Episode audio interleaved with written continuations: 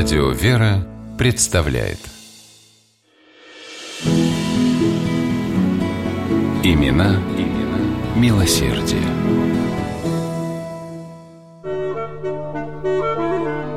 Под прохладными сводами лондонского Вестминстерского аббатства царили тишина и полумрак. Возле пышного надгробия одного из королей стоял мужчина средних лет. От прочих посетителей его отличала окладистая, совсем не по-европейски длинная борода. Именно она, несмотря на дорогой английский костюм, сразу выдавала в мужчине русского человека. Он действительно приехал в Лондон из России, из самой центральной ее части, города Воронежа. Звали мужчину Степан Лукьянович Крижов.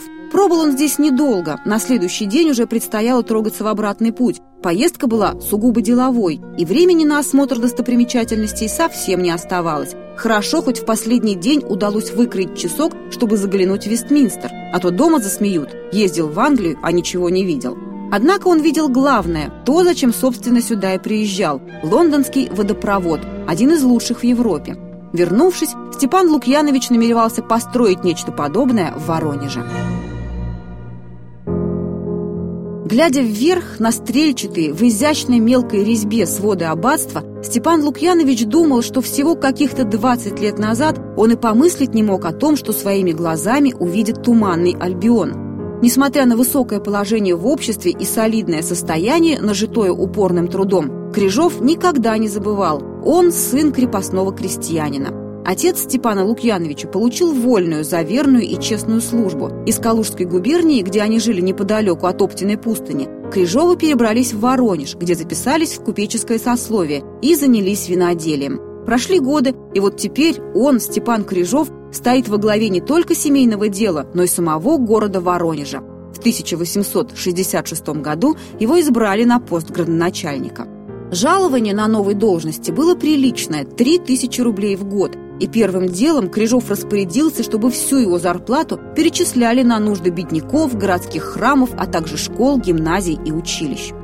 Одной из главных задач на посту градоначальника для Степана Крижова стало устройство водопровода – он поднимал вопрос цивилизованной системы водоснабжения и раньше, но поддержки у властей так и не встретил. И воронежцы продолжали ходить с ведрами к реке, несмотря на то, что город сильно разросся, и многие его кварталы находились теперь довольно далеко от поймы. Даже колодцев не хватало, Воронеж стоял на возвышенности, поэтому добраться до грунтовых вод порой было просто невозможно.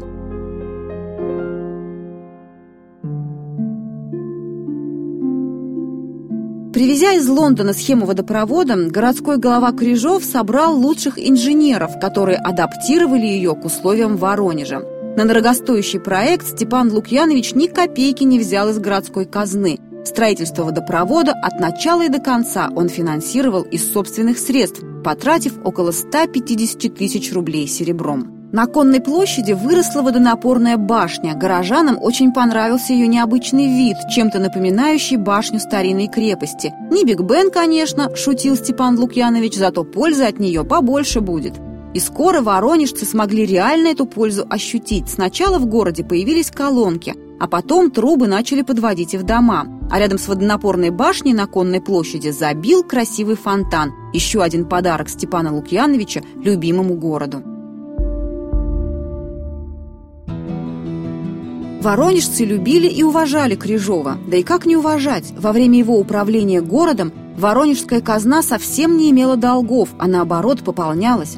Может быть потому, что Степан Лукьянович предпочитал тратить на благоустройство города личные средства. В 1872 году он провел полную модернизацию городского освещения, замостил городские улицы. Долгие годы Крижов возглавлял Воронежский комитет попечительства о бедных. И все это не ради славы. Об этом красноречиво говорит хотя бы тот факт, что до наших дней не дошли ни одна его фотография, ни один портрет. Те, кто видел градоначальника, рассказывали лишь, что он был важный, с бородой. Знают о нем спустя полтора столетия исключительно по тем добрым делам, что совершил он для людей.